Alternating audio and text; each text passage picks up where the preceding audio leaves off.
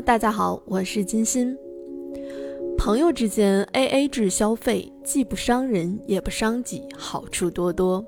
而婚后的两口子 AA 制生活似乎完全是另一码事了。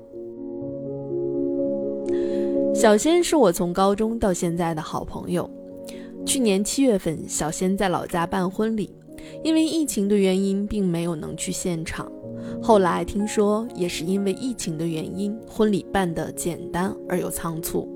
婚后我还安慰小仙，婚礼只是个形式，婚后的生活过得好比啥都重要。最近小仙回来办事，时隔两年再见她已不似当年。婚后人气质上似乎总是有些变化，而小仙给我的感觉是变化的更大气，又更加矜持了。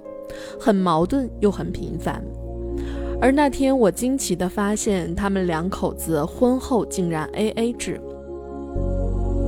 我对他们两口子的印象一直都是热情大方、不拘小节，怎么就对彼此精打细算起来了呢？而从小新口中，我感觉到夫妻 A A 制生活让他疲于各种计较后的撇清责任，产生了失望和厌倦。很多时候宁愿求朋友，也不愿意和他说，是让我印象最深刻的一句话。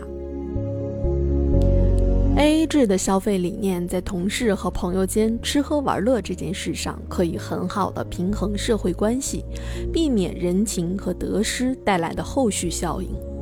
可 A A 制在婚姻关系中真的合适吗？一家人之间过于平衡和计较，是否有利于关系融洽相处，还着实的需要当事人更加深入的感知了。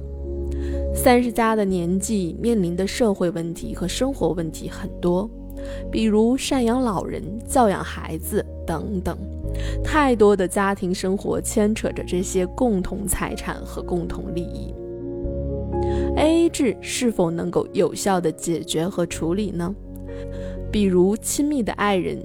家人生病、急救等困境中，是选择无条件的伸出援手，还是对苦苦挣扎视若无睹呢？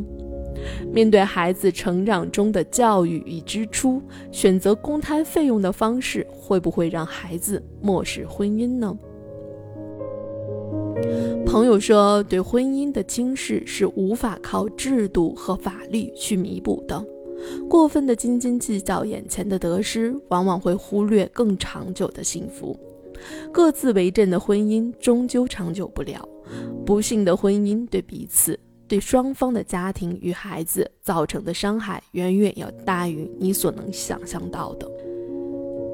所以说，婚姻需要同舟共济，当然也需要底线和空间，在互相扶持和爱护中。需要我们用心去经营和铸造一个家。